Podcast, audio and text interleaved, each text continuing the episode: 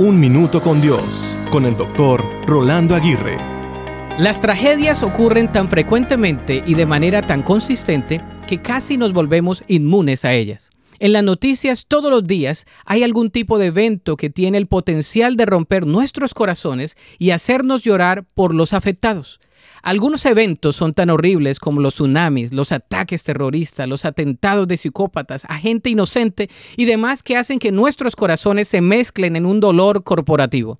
Cuando lloras por ti o por los demás, ¿en qué estás pensando? Las tragedias te amargan o te hacen sentir mejor.